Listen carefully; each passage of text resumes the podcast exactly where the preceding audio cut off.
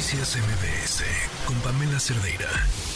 Hemos estado platicando desde ayer sobre este mm, eh, proceso de desafuero de Uriel Carmona, fiscal de Morelos en la Cámara de Diputados, y, les decíamos hay eh, puntos de vista encontrados. Esto es lo que dijo Claudia Sheinbaum al respecto.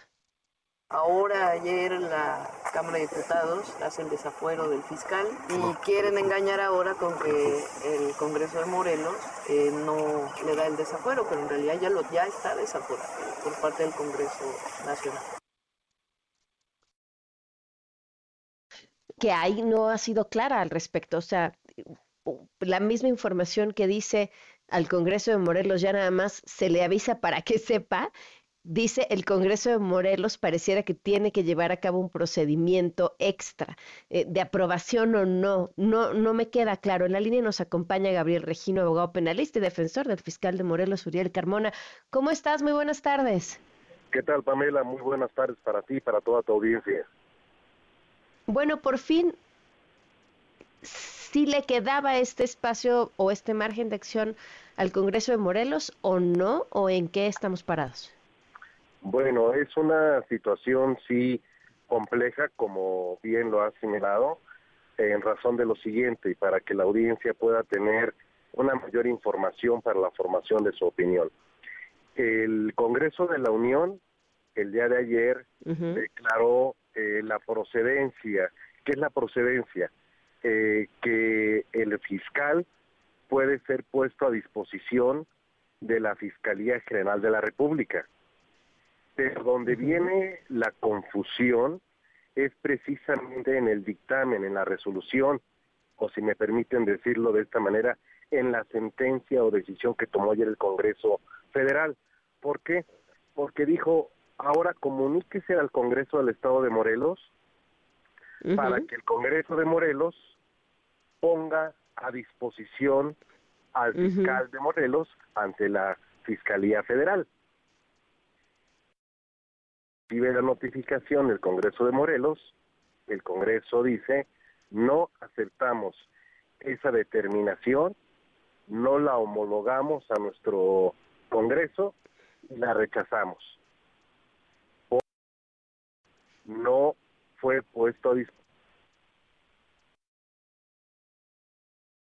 de la República.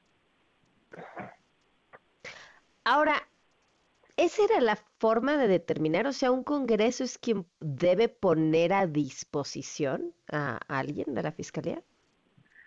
Pues no es exactamente así, Pamela, porque este tipo de situaciones, para conocimiento de tu amplísima audiencia, pues tienen que regirse por lo que ya está escrito en la ley.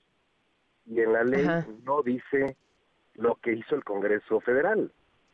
Entonces, quienes comenzaron a hacer todo el enredo o este galimatías en el que estamos es el Congreso de la Unión. Por esa razón el Congreso de Morelos se opone rotundamente a cumplir con algo que está eh, excediendo de las facultades del Congreso Federal. ¿En qué va a terminar todo esto? Es posible un escenario que sí, claro, claro, que los congresos promuevan lo que se denomina controversias, controversias constitucionales, que el caso llegue a la Corte y la Corte sea quien termine de decidir quién tiene la razón. Pero para que esto ocurra, pues van a pasar muchos meses en lo que se presenta, porque hay que recordar que, por ejemplo, los congresos ambos pues ya cerraron su eh, época de sesiones, la Corte ya va a recesar también por esto de fin de año y tendrían que iniciar cualquier demanda o controversia hasta el siguiente año y de ahí pues irse a los plazos que se le llaman procesales que pueden ser bastante amplios. Ahora, ¿qué dice la ley que tendría que haber dicho el Congreso? Lo que tendría que haber dicho el Congreso, pues primero no declarar la procedencia porque no había elementos, pero bueno, ya la declaró. Entonces lo que tenía que haber hecho el Congreso es decir, ahora comuníquese esta decisión al Congreso del Estado de Morelos para que actúe conforme corresponda. Entonces ya el Congreso del Estado de Morelos toma las decisiones consecuentes respecto de esa decisión. pero cuando el Congreso Federal ya le impone una obligación que no está en la ley, el Congreso del Estado le dice, oye, esa atribución no está en la ley, te excediste y por lo tanto yo no tengo por qué cumplir esa circunstancia. O sea, entonces sí la decisión final o no es clara la ley, recae en manos del Congreso. Sí, es, es, es, es muy clara la ley y recae en el Congreso del Estado, pero la libertad de determinación le pertenece al Congreso del Estado. En eso, en eso consiste precisamente esto que muchas veces hemos quizá llegado a escuchar en los políticos o políticas cuando dicen el pacto federal. Sí hay un pacto federal, hay un acuerdo, hay una coordinación de voluntades, pero no puede alguien venirle a decir a un Estado cómo tiene que hacer sus cosas, porque entonces eso vulnera la soberanía del Estado. Y eso es lo que ocurrió ayer con la resolución del Congreso de la Unión. Ayer hacíamos un recorrido con la audiencia de toda esta serie de procesos eh, contra Uriel Carmona que comenzaron, si me equivoco, corrígeme, eh, prácticamente después del caso de Ariadna Fernanda. Pero ¿en qué momento se tornó esto en un asunto de la Fiscalía General de la República cuando apareció un pleito casado con la Fiscalía de la Ciudad de México? Ah, con mucho gusto. Esto comenzó prácticamente desde el 2018. ¿Y qué tiene que ver el 2018 con todo esto? Pues que se dio el cambio de gobierno en el estado de Morelos y el gobernador del estado, Cuauhtémoc Blanco, tuvo una serie de desencuentros con el fiscal de Morelos, que es autónomo y tiene un nombramiento que depende del Congreso hasta el año 2027. El gobernador quiso someter a sus instrucciones a un fiscal autónomo que se negó a incurrir en ilegalidades. Y este enfrentamiento conllevó a que diferentes eh, unidades y personajes de la Administración Federal surgieran en auxilio del gobernador de Morelos para presionar al fiscal para que renunciara a su cargo. Como no lo lograron, armaron dos casos relacionados con una cuestión meramente administrativa, intentaron desaforarlo, pero por una controversia que se promovió en aquel tiempo por el Congreso de Morelos, el asunto quedó empantanado. Pero las amenazas, la espada de Damocles seguía desenvainada en contra del fiscal. Cuando lamentablemente ocurre la muerte de Ariadna Fernanda, cuyo cuerpo fue llevado a una parte del estado de Morelos, de ahí las autoridades de la Ciudad de México pretextaron ese simple hecho para acusar, imagínese auditorio, Pamela, al fiscal de ser cómplice de un feminicidio, cuando el señor fiscal ni siquiera se encontraba en el país cuando ocurrieron esos lamentables acontecimientos. Entonces se tornó la política como la eh, el disfraz de justicia para eh, luchar por un feminicidio, que no existió el, el feminicidio que se ha informado, pero que se construyó como pretexto para perseguir y detener al fiscal de Morelos. Y ahorita se desempolvó el expediente que estaba por ahí dormido. De la fiscalía de la fiscalía, que era el primero, y ese fue el que se resolvió el día de ayer. Ahora, ¿y qué hay que, del otro lado, eh, la Fiscalía de Morelos tendría también una serie de investigaciones en contra del gobernador?